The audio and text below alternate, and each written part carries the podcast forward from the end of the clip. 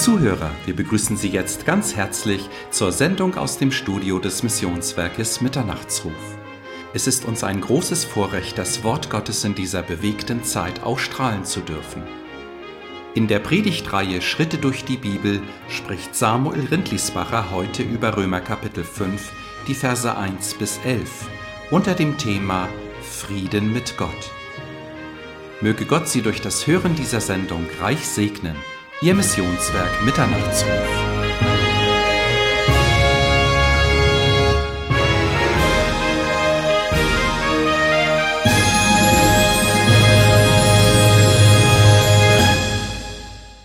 Ich möchte Sie alle ganz herzlich begrüßen und willkommen heißen heute Morgen zu diesem Gottesdienst. Wir wollen noch miteinander noch einmal stille werden, bevor wir das Thema hören, Frieden mit Gott. Lass uns stille werden und beten. Herr Jesus, danke für deine Gegenwart. Du hast gesagt, da wo zwei oder drei zusammen sind, in deinem Namen, da bist du mitten unter ihnen. Danke für dein Hiersein. Und Herr Jesus, begegne du uns durch dein Wort. Schließe es uns auf, mach es lebendig durch deinen Heiligen Geist. Danke dafür. Amen. Frieden mit Gott. Vielleicht haben Sie auch schon einmal gehört von der Blutrache oder auch Vendetta genannt.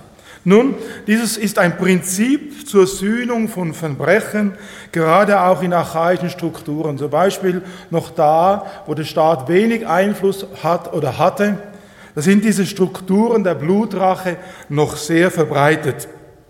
Blutrache beruht darauf, dass bei Tötung oder Eheverletzung diese Tötung gerecht wird und gesühnt. Also wenn ich jemanden umbringe, dann bin ich dazu berechtigt, oder meine Familie ist dann berechtigt, oder besser gesagt, die Familie des Geschädigten ist dann berechtigt, diesen Tod zu sühnen durch den, der den Tod verursacht hat.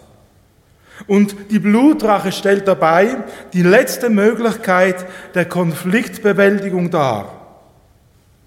Diese schreckliche Sitte der Blutrache hat auch vor kurzem, auch hier in unserer Gegend, so ein Opfer gefordert. Vielleicht können Sie sich erinnern, wie der Fluglotse ermordet wurde. Das war ein Akt der Blutrache. Und noch heute in seinem Heimatland wird dieser als Held gefeiert. Er hat die Akt der Blutrache vollzogen und in seiner Kultur gilt das als eine Ehre. Und nun zu einem Fall, ich habe das gelesen, ich möchte das mit euch hineinnehmen. Da wurde in einem Streit wurde ein Mann erschlagen. Und sofort nach der Tat ging der Mörder auf die Flucht. Er wusste, dass der Bluträcher nun hinter ihm her ist. Wochen, Monate hetzte der Rächer hinter dem Mörder her. Er ließ dem Mörder keine einzige freie Minute. Und nichts konnte den Verfolger abhalten. Und immer neue Anzeichen verrieten dem Verfolgten, dass der Bluträcher hinter ihm her ist.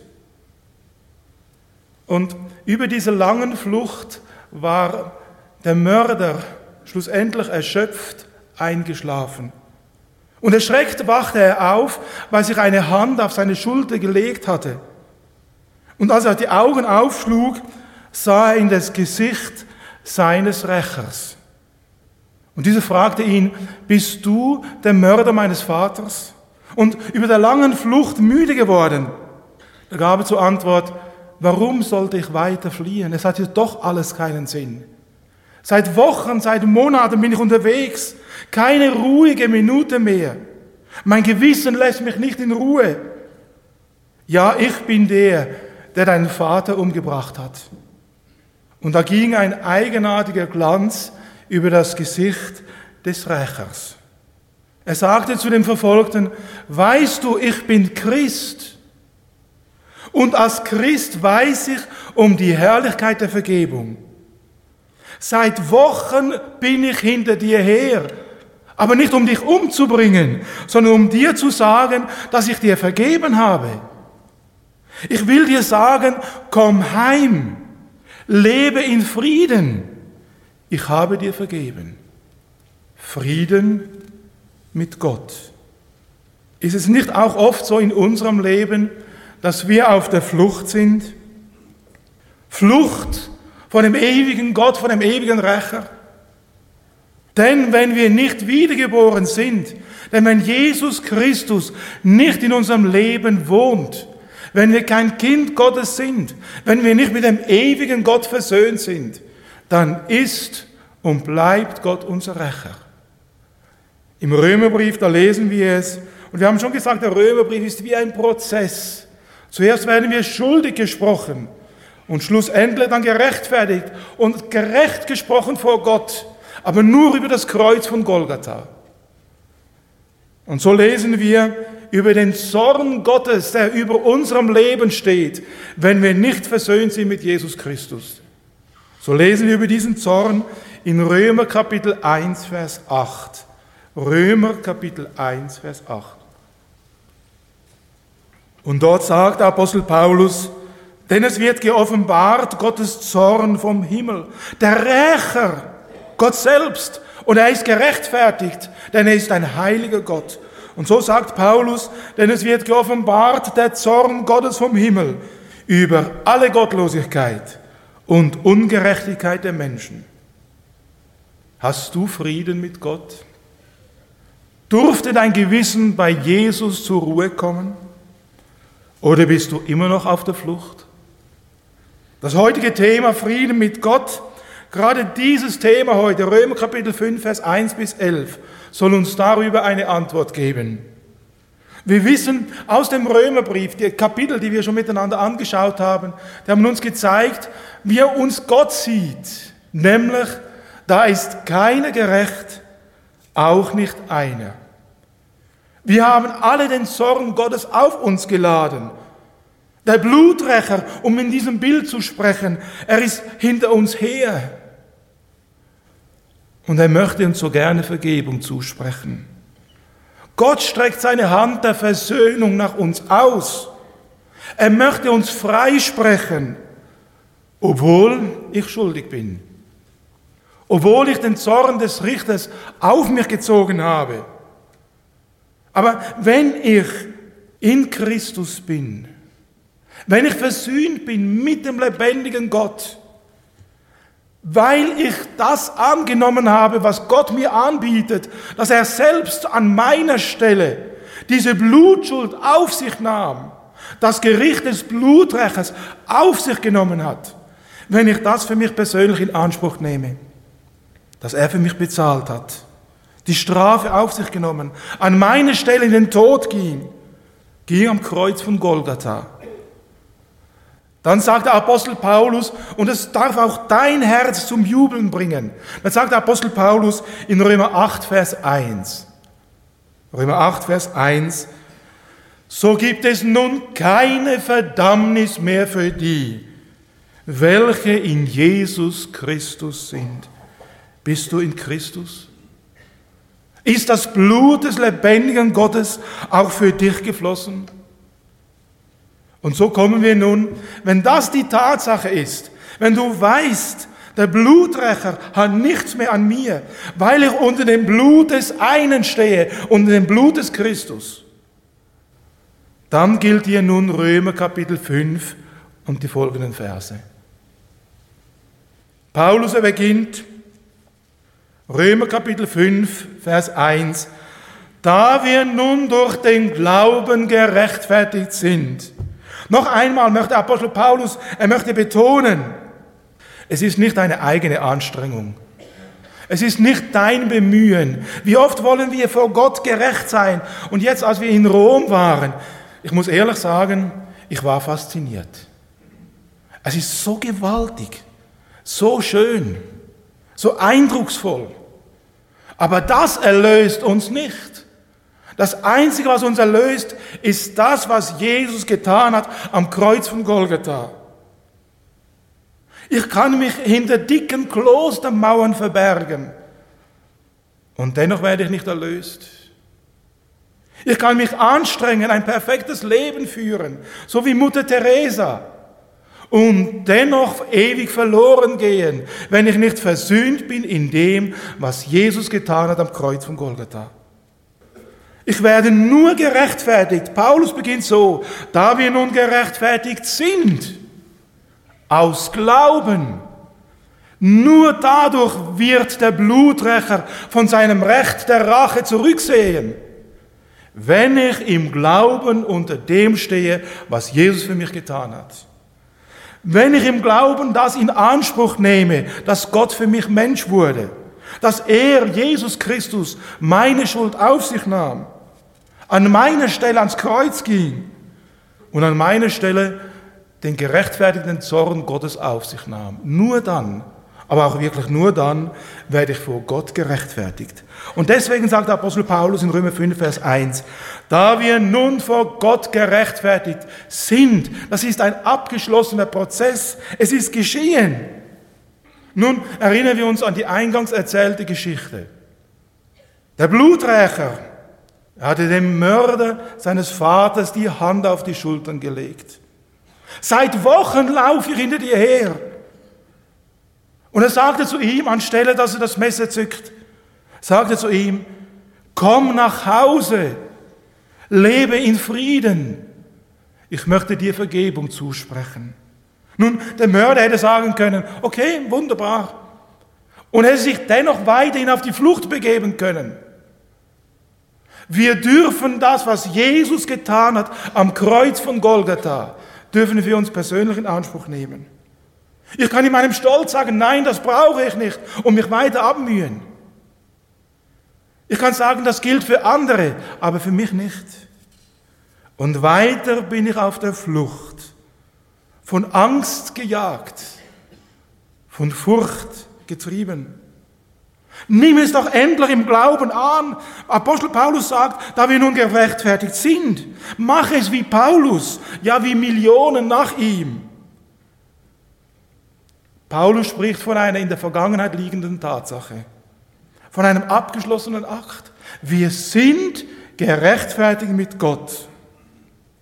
Und es ist das, was ein jeder wiedergeborene Christ, wenn du wirklich wiedergeboren bist, erlebt hat. Gerechtfertigt vor Gott, weil ein Preis bezahlt wurde, weil ein anderer für mich die Stelle eingenommen hat. Und wisst ihr, das lässt mich abends ruhig ins Bett sinken.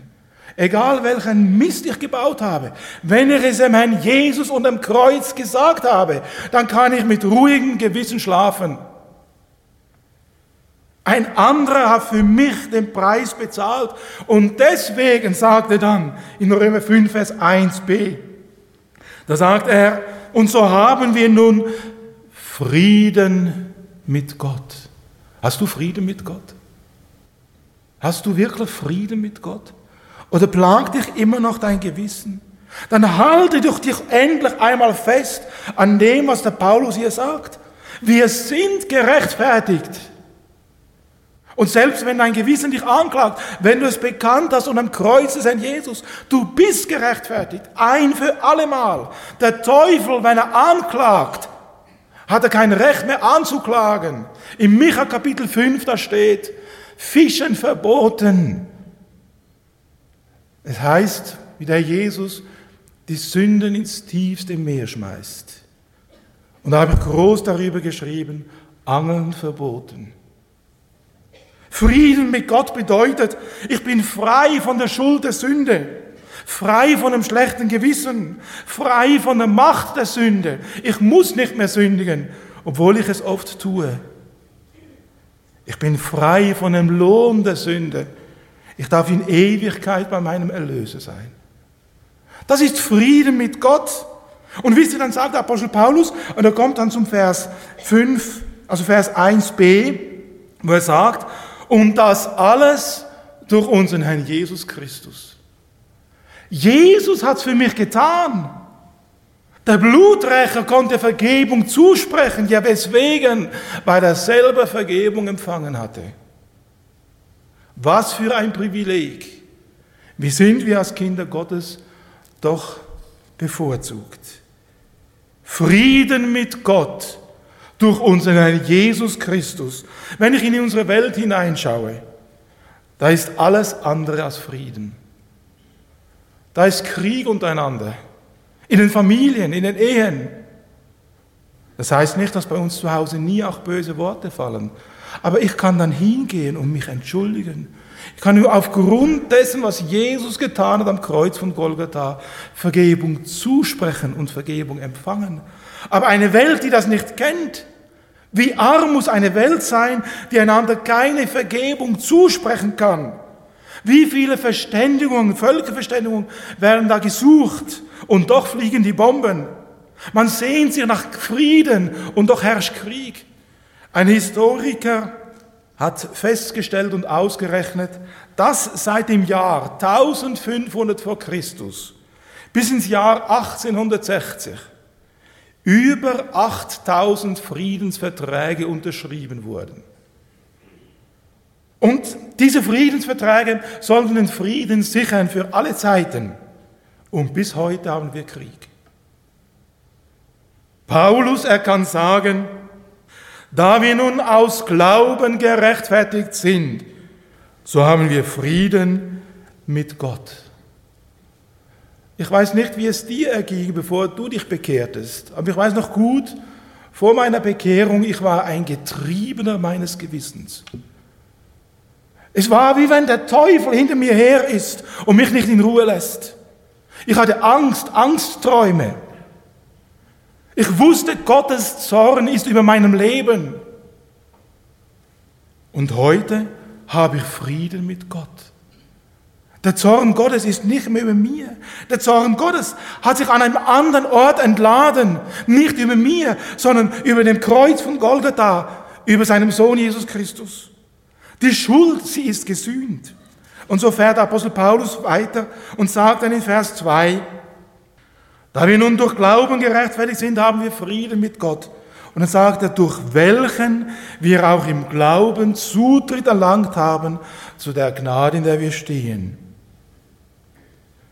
Ein der Blutrache verfallener Mensch erlebt ständig in Angst. Und vor kurzem las ich einen Bericht, ich weiß nicht, ob es in der äh, NZZ war oder so, ich weiß nicht mehr welchem Blatt, über Menschen, die der Blutrache verfallen sind auf dem Balkan. Sie können ihr Haus nicht mehr verlassen. In ihrem eigenen Haus sind sie geschützt. Aber sobald sie das elterliche Haus oder ihr Familienhaus verlassen, sind sie der Rache des Bluträchers ausgesetzt. Was bedeutet das? Es ist ein Leben in Angst. Es ist ein Leben auf der Flucht. Es ist ein Leben im Versteck. Es ist ein Leben ohne Sonnenschein. Es ist ein Leben ohne gesellschaftliche Kontakte sozial isoliert, einsam, verlassen, ängstlich und allein. Und wisst ihr, genau das Gleiche ist, wenn wir nicht versöhnt sind mit Gott. Wenn du nicht versöhnt bist mit Gott, hast du keine Möglichkeit der Gemeinschaft mit ihm. Und wenn du als Christ nicht versöhnt bist mit deinem Nachbarn, mit deinem Glaubensgeschwister, kannst du ihm nicht in die Augen schauen. Du hast nicht die Möglichkeit der Gemeinschaft untereinander. Ohne Versöhnung ist der Mensch immer ausgeschlossen. Ohne Versöhnung ist der Mensch immer auf der Flucht. Ohne Versöhnung ist der Mensch immer einsam. Ohne Versöhnung ist der Mensch immer von Angst und Furcht geplagt. Aber durch das Kreuz von Golgatha, durch das, was Jesus getan hat am Kreuz von Golgatha, steht der Himmel offen. Du darfst Gemeinschaft haben mit Gott. Es gibt Versöhnung. Die Möglichkeit der Gemeinschaft ist da. Und was gibt es Schöneres, als unter Christen aufeinander zuzugehen und einander wieder in die Augen zu schauen und einander Vergebung zuzusprechen? Aber das kann nur geschehen aufgrund dessen, was Jesus getan hat am Kreuz von Golgatha. Und so sagt der Apostel Paulus in Vers 2, durch welchen wir auch im Glauben Zutritt erlangt haben zu der Gnade, in der wir stehen. Erinnern wir uns an den Sündenfall. Im Paradies, da war Gemeinschaft. Und wie muss das sein im Paradies, wenn Gott kommt und ich mit ihm Gemeinschaft haben darf? Was gibt es Schöneres, als unter Christen, als unter Gleichgesinnten an einem Tisch zu sitzen, Gemeinschaft zu pflegen? Ähnlich muss es gewesen sein im Paradies. Und plötzlich ist diese Gemeinschaft unterbrochen durch die Sünde. Aber wir dürfen wieder mit Gott ins Reine kommen. Wir haben wieder Zutritt. Der Herr Jesus, er sagt zu uns, kommet her und er streckt die Arme aus. Und nicht umsonst ist es ein Kreuz, weil Jesus die Hände ausgestreckt hat. Und er möchte dich in Empfang nehmen und dir sagen, ich spreche dir Vergebung zu, weil ich deine Schuld auf mich genommen habe. Und so sagt der Herr Jesus, kommt her zu mir alle, die ihr mühselig und beladen seid. Ich will euch erquicken. Beim Herrn Jesus darfst du zur Ruhe kommen. Beim Herrn Jesus musst du kein Gejagter mehr sein. Beim Herrn Jesus ist der Zorn gestillt. Beim Herrn Jesus endet jede Flucht. Frieden gefunden, Frieden mit Gott. Und dann wird Gott zu meinem Vater. Ich darf einen Vater haben, der mich in die Arme schließt. Ich darf einen Vater haben, der immer ein offenes Ohr hat, mit dem ich reden kann. Aber, lieber Vater, Römer 8, Vers 15. Aber wisst ihr, dieser Friede mit Gott, der ist nicht ganz kostenlos. Dieser Friede mit Gott hat Gott alles gekostet, sein eigenes Leben. Jesus Christus stirbt am Kreuz von Golgatha. Denn Römer Kapitel 5, Vers 1b sagt es, das haben wir durch wen? Durch unseren Herrn Jesus Christus. Es hat Jesus alles gekostet, sein Leben. Der Zutritt zu diesem Frieden ist nicht irgendwie beliebig. Wie war ich erschüttert? Ich wusste es ja schon, weil ich es gelesen habe. Als wir in Rom waren, da gibt es eine kleine Pforte. Diese Pforte, wenn man da durchgeht, die wird geöffnet alle 25 Jahre, das letzte Mal im Jahr 2000. Da kann man durch diese Pforte hindurchgehen. Hat unsere Reiseführerin gesagt, das lehnt sich an das an, wo der Herr Jesus sagt, ich bin der Weg, die Wahrheit und das Leben, ich bin die kleine Tür. Wer durch diese Tür hineingeht, der wird das ewige Leben haben, Vergebung empfangen. Und hat die römisch-katholische Kirche hat dann eine kleine Pforte gemacht im Petersdom. Und alle 25 Jahre wird diese Pforte aufgemacht. Und wer durch diese Pforte hindurchgeht, das letzte Mal im Jahr 2000, der kriegt Generalabsolution aller seiner Sünden. Aber interessanterweise, nach kurzer Zeit wird dann diese Pforte wieder zugemauert. Und jetzt, als wir in Rom waren, war sie zugemauert. Und es erinnert mich daran, wie der Herr Jesus sagt zu den Pharisäern und Schriftgelehrten der damaligen Zeit, ihr, die ihr das Gesetz habt, ihr wisst um den Weg, aber ihr hindert die, die hinein wollen ins Himmelreich. Und genau das Gleiche, mir kamen fast die Tränen, als ich das gesehen habe. Diese Pforte ist zugemauert. Aber wisst ihr, wir brauchen diese Pforte gar nicht. Der Himmel steht offen, Herz. Weißt du warum? Weil Jesus gekämpft und geblutet darum. Wir müssen nicht durch diese Pforte. Die Pforte ist niemand anders als Jesus selbst. Der Jesus sagt, kommet her. Und so, wenn wir zum Herrn Jesus kommen, erhalten wir Vergebung. Wir erhalten den Himmel, die Ewigkeit, wir erhalten Frieden mit Gott. Und so kann der Apostel Paulus sagen, aufgrund all dessen kann er dann sagen in Vers 2b, und wir rühmen uns nun der Hoffnung. Für Christen kommt das Beste noch. Mit dem Tod ist bei den Christen nicht alles aus. Wisst ihr, ich freue mich auf den Himmel. Ja, weswegen freue ich mich auf den Himmel? Dann hört das Weinen auf. Wie viele Tränen fließen unter Christen. Wie viele christlichen Ehen sind unglücklich. Wie viele Nöte gibt es? Wie viel Schmerz, Tod und Leid? Aber wenn wir einmal im Himmel sind, dann hört jede Trennung auf. Wenn ihr euch die Erde vorstellt, wie schön das sie ist, im Himmel ist es tausendmal schöner. Ich sage etwas Profanes, der Kühlschrank ist immer voll.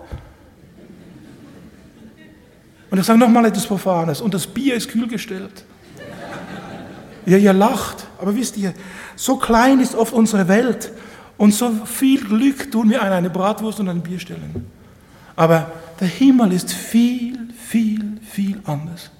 Und wenn ich dann meinen Erlöser sehe, der alles gegeben hat, sein Leben zu meiner Erlösung, etwas Schöneres kann es nicht geben. Ich bin manchmal erstaunt, wir reden alle vom Himmel. Wir freuen uns auf den Himmel. Aber wenn wir 80 werden, 90 werden und die Gepressten nehmen zu, dann will niemand in den Himmel rein. Und das ist mein Gebet, Herr Jesus, bewahre mich davor, dass ich immer mich freue auf den Himmel. Ob ich gehen muss mit 54, 52 oder mit 80. Dass es eine Freude ist, zu gehen. Der Apostel Paulus kann zurückschauen auf sein Leben und kann sagen, ich habe einen guten Kampf gekämpft. Ich habe einen Lauf vollendet. Hinfort ist mir beigelegt die Krone der Gerechtigkeit. Freust du dich auf den Himmel? Paulus kann sagen, wir rühmen uns der Hoffnung der Herrlichkeit. Wir haben eine Hoffnung. Wir wissen, wo es hingeht. Wir haben eine Zukunft. Diese Welt können wir nicht verändern. Aber wir wissen, dass wir in eine wunderbare Welt gehen. Ja, Paulus geht sogar noch einen Schritt weiter und er sagt dann in Römer 3, Römer 5, Vers 3 und 4, da sagt er in Römer 5, Vers 3 und 4, wenn Sie eine Bibel dabei haben, können Sie gerne aufschlagen. Aber nicht nur das. Wir rühmen uns auch in den Trübsalen, weil wir wissen, dass die Trübsal Standhaftigkeit wirkt. Die Standhaftigkeit aber Bewährung, die Bewährung aber Hoffnung. Wisst ihr, wenn wir Frieden gefunden haben mit Gott, dann wirft uns nicht mehr so schnell etwas aus der Bahn. Der Herr Jesus sagt, wir müssen durch viele Trübsale ins Himmelreich eingehen. Wir als Christen müssen uns nicht wundern, dass es nicht so einfach geht. Dass es durch Tiefen geht. Der David, der sagt schon im Alten Testament, und wanderte ich oft auch im Todesschattental. Es geht nicht nur über die Höhen, es geht auch durch Tiefen. Aber in all den Tiefen, die wir schon erlebt haben, war mir nie Jesus so nah wie damals. Nie. Ich sage nicht, dass ich diese Tiefen wieder zurückwünsche, nein. Aber wenn ich durch diese Tiefen geführt wurde, da war der Jesus immer ganz, ganz nah. Ein Stephanus, er kann im Angesicht des Todes, kann er seinen Feinden Vergebung zusprechen. Ein Petrus kann im Angesicht des Todes im Gefängnis friedlich schlafen. Ein Paulus und Silas kann im Angesicht des Todes mit zermartertem Rücken können sie im Gefängnis singen. Das ist der Friede, den Gott schenkt. Und der Grund dieses Friedens, wisst ihr, da kommt der Apostel Paulus zum nächsten Punkt und er sagt in Vers 5, die Hoffnung aber lässt nicht zustanden werden, denn die Liebe Gottes ist ausgegossen in unsere Herzen durch den Heiligen Geist. Wenn Sie den Römerbrief durchlesen, Kapitel 1 bis jetzt, da kommt der Heilige Geist nur zweimal vor. In Römer Kapitel 1, Vers 4 wird der Heilige Geist erwähnt. Und dann fängt der Apostel Paulus an und zeigt die ganze Verlorenheit der Menschheit. Wie wir weggegangen sind von Gott. Und in der ganzen Zeit kommt nie der Heilige Geist vor. Aber jetzt in Römer Kapitel 5, Vers 1, da spricht er zu wiedergeborenen Menschen. Da wir nun gerechtfertigt worden sind. Er spricht zu dir und mir. Und da kommt wer ins Spiel? Der Heilige Geist. Wir sind versiegelt worden mit dem Heiligen Geist der Verheißung bei unserer Wiedergeburt. Wir sind wiedergeboren. Und nun sagt er, der Heilige Geist, er kam bei der Wiedergeburt in dein Leben hinein. Und mit diesem Heiligen Geist kam auch die Liebe Gottes ausgegossen in dein Herz hinein. Römer 5, Vers 5b. Denn die Liebe Gottes ist ausgegossen in unsere Herzen durch den Heiligen Geist. Wisst ihr, das tröstet mich oft so. Wenn ich oft da unten sitze und ich muss eine Predigt halten, denke ich, Herr Jesus, ich habe ja gar nichts zu sagen. Ich habe mich zwar vorbereitet, aber wenn nicht du die Menschenherzen berührst, dann nützt alles nichts. Und wisst ihr, dann wird er so getröstet, weil Gottes Geist übersetzt unsere Worte. Gottes Geist redet in ihr Herz hinein. Es sind nicht meine Worte. Er ist das Pfand, der Heilige Geist, unsere Erlösung. Er ist der Tröster in der Not. Wie oft bin ich, wenn ich unterwegs bin in Deutschland, du warst jetzt auch gerade wieder unterwegs, der Freddy, da kommt man zu Menschen, die keine Möglichkeit haben, in eine Versammlung zu gehen. Die vielleicht jetzt hinter dem Fernseher sitzen und uns zuhören, aber unter der Woche sind sie ganz alleine. Weil sie vielleicht nicht die Möglichkeit haben, hinzufahren in einen Gottesdienst, keine Möglichkeit der Gemeinschaft haben in ihrer Umgebung, weil sie alt und gebrechlich geworden sind. Und wenn ich dann losfahre, dann bin ich auf der einen Seite traurig, auf der anderen Seite bin ich froh. Der Heilige Geist, er bleibt. Er ist der Tröster der Einsamen und Witwen. Er ist der Beistand in den Trübsalen. Er ist der Helfer in unseren Schwächen.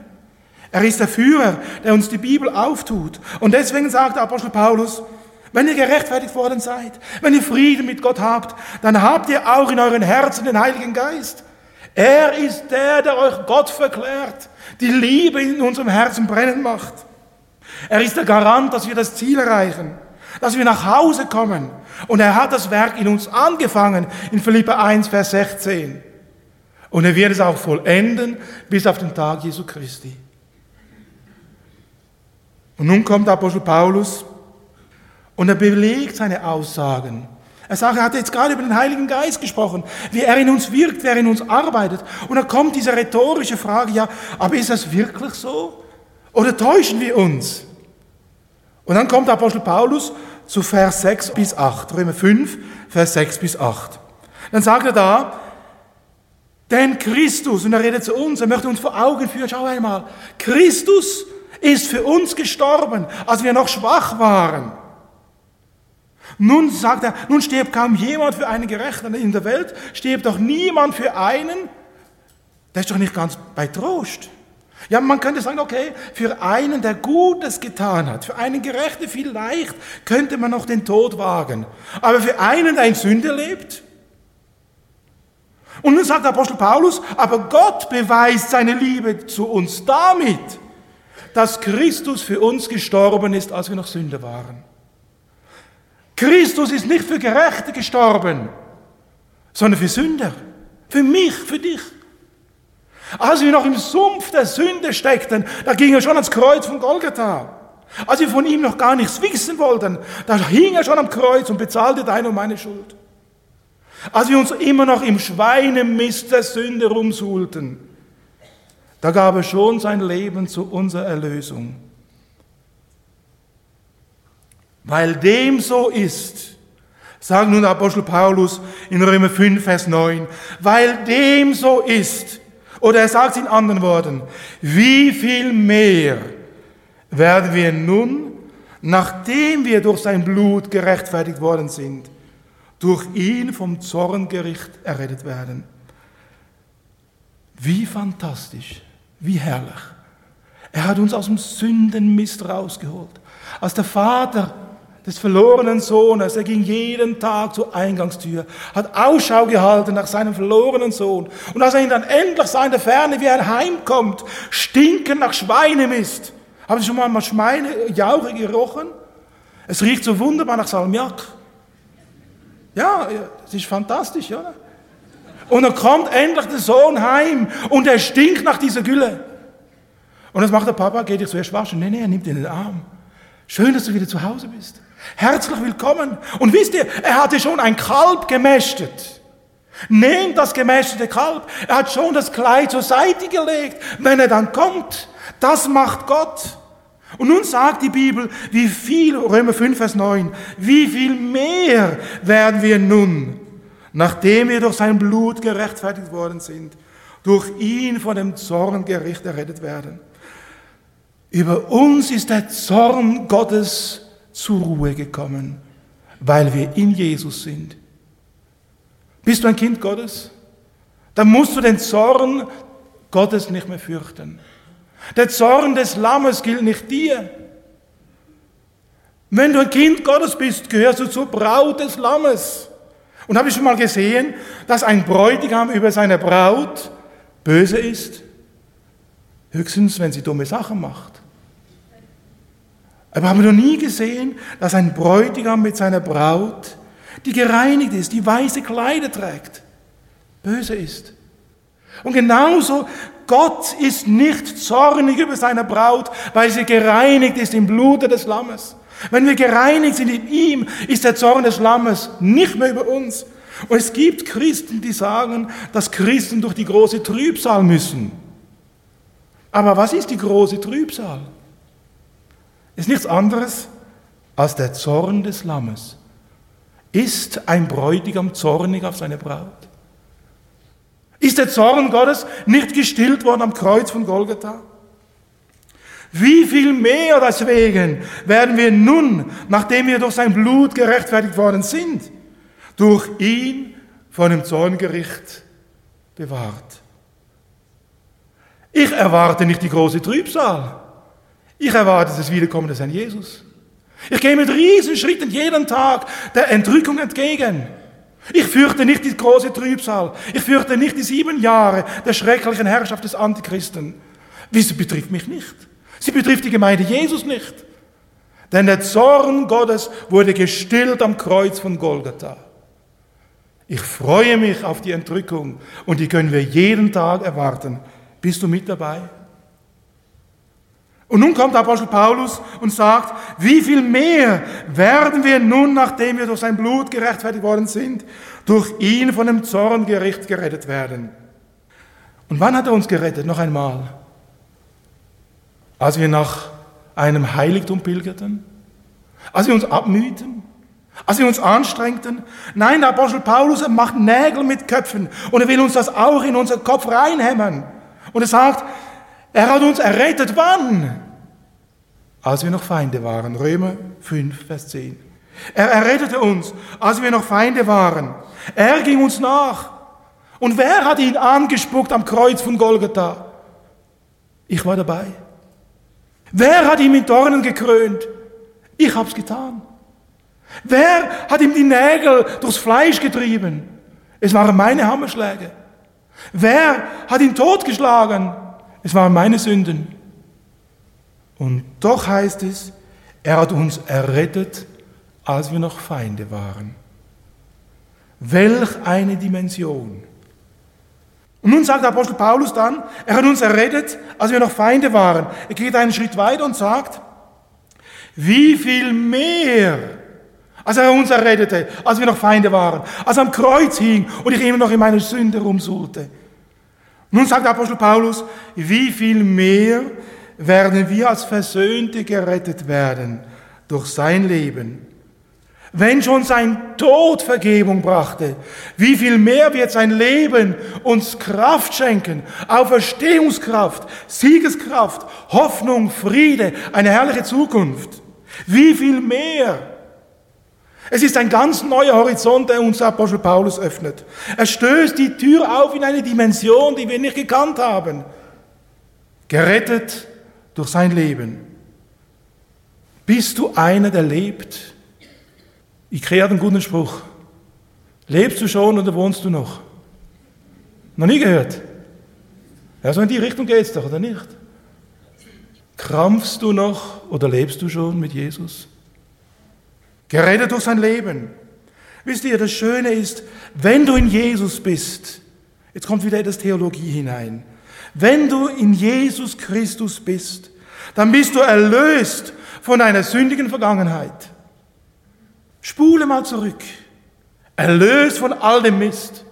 Erlöst von all der Sünde. Und wisst ihr, ich habe ein schlechtes Gedächtnis. Hat Vorteile und auch Nachteile. Die Vorteile sind, ich vergesse, was da hinten liegt. Aber ich vergesse oft leider auch ihren Namen. Ja, es tut mir leid, aber es ist so. Aber wisst ihr, das Schöne ist, Paulus kann sagen, ich vergesse, was da hinten liegt. Und so sind wir versöhnt durch das, was Jesus getan hat am Kreuz von Golgatha. Wir sind erlöst von unserem eitlen, von den Pferden überliebenen Wandel. Das hat nichts zu tun mit Belastung, sondern unsere Väter gaben uns ein Vorbild. Wenn der Vater säuft, oft saufen auch die Kinder. Ein negatives Beispiel. Wenn der Vater rumhurt, oft auch die Kinder. Und nun kommt der Petrus und sagt, erlöst von unserem eitlen Wandel nach väterlicher Weise. Wenn wir erlöst sind, dann muss ich nicht mehr sündigen. Wenn ich erlöst bin, dann muss ich nicht mehr saufen.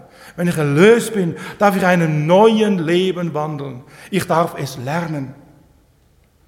Und wir werden jeden Tag neu erlöst von der Macht der Sünde. Wenn die Sünde an die Türe klopft, ich darf Nein sagen. Ich darf im Fernsehen ausschalten. Ich darf, wenn die Sünde kommt und mich versuchen will, anfechten will, verführen will, dann darf ich sagen, nein, ich bin ein Kind Gottes. Jesus wohnt in mir. Und wir werden erlöst werden in Zukunft. Unser sterblicher Leib wird in die Erde gesenkt, aber herrlich auferstehen. Und wir werden erlöst werden in der Ewigkeit, wenn wir dann dieser Leib empfangen und in einem neuen Leben wandeln dürfen. Erlöst, gerettet durch sein Leben. Und nun sagt der Apostel Paulus in Römer 5, Vers 11, und so rühmen wir uns auch Gottes, wenn du immer noch in Angst vor Gott leben musst dann ist jetzt die Möglichkeit, mit Gott versöhnt zu werden. Wenn du immer noch auf der Flucht bist vor dem göttlichen Rächer, jetzt ist die Möglichkeit, dass du dich Gottes rühmen kannst, weil du Vergebung empfangen hast in Jesus Christus. Jesu Blut und Gerechtigkeit, das ist mein Schmuck und Ehrenkleid. Mit dem werde ich vor Gott bestehen, wenn ich eines Tages werde im Himmel eingehen. Was ist dein Ruhm? Was ist deine Stärke?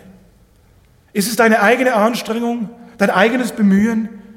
Paulus kann sagen, weil er gerechtfertigt ist, weil er Frieden empfangen hat, weil er diese Hoffnung im Herzen hat, weil er Vergebung empfangen hat durch das Blut des Lammes, kann er sagen, und wir rühmen uns auch Gottes. Gott ist nicht mehr sein Feind, er ist versöhnt. War sein Leben früher von Angst geprägt, jetzt von Hoffnung, früher von Hoffnungslosigkeit, von Zuversicht jetzt. Versöhnte mit Gott, die sind befreit von der Angst. Sie sind los vom Zorn. Sie rühmen sich Gottes. Sie sind Gesegnete des Vaters. Ja, Geliebte und Hausgenossen Gottes. Ist Gott dein Vater geworden? Hast du Frieden mit Gott? Fassen wir ganz kurz zusammen. Paulus hat in den Versen, die wir miteinander angeschaut haben, von dem Frieden mit Gott gesprochen. Dieser Friede wurde teuer erkauft am Kreuz von Golgatha. Und dieser Friede gilt jedem, der ihn im Glauben annimmt. Er gilt dir und er gilt mir. Und dieser Friede ist eine Tatsache, die in deinem Leben immer wieder neue Realität werden darf. Und dieser Friede umfasst zwei verschiedene Ebenen. Die eine Ebene umfasst, wenn du ein Kind Gottes bist, Gott ist nicht mehr dein Feind. Das ist die erste Ebene. Du musst nicht mehr auf der Flucht sein. Du brauchst keine Angst mehr zu haben. Du darfst zur Ruhe kommen. Wir sind durch den Glauben gerechtfertigt, durch unseren Herrn Jesus Christus. Friede mit Gott bedeutet, ich habe Frieden über meinen Verfehlungen. Egal wie groß diese auch sein mögen. Sie sind unter dem Kreuz. Es ist die Ebene, die erste Ebene. Und unter dieser Ebene darf ich dann auch anderen Vergebung zusprechen. Vielleicht können Sie sich erinnern, es ist das Jahr 2007, da wurden in der Türkei am 18. April drei Christen brutalst ermordet. Unter anderem wurde auch einem deutschen Tillmann wurde die Kehle durchgeschnitten. Zuerst brutal gefoltert. Man hat sie gefunden, an Bürostühle gefesselt. Der Autopsiebericht verzeichnet den Stich in der Brust und in den Unterleib. Und dann hat man ihm die Kehle durchgeschnitten. Am nächsten Tag gibt die Witwe, die Susanne Geske, gibt ein Interview am türkischen Fernsehen. Und sie sagt Folgendes. Vater, vergib ihnen, denn sie wissen nicht, was sie tun. Das kann nur jemand, der Friede gefunden hat mit Gott. Hast du Friede gefunden mit deinem Erlöser?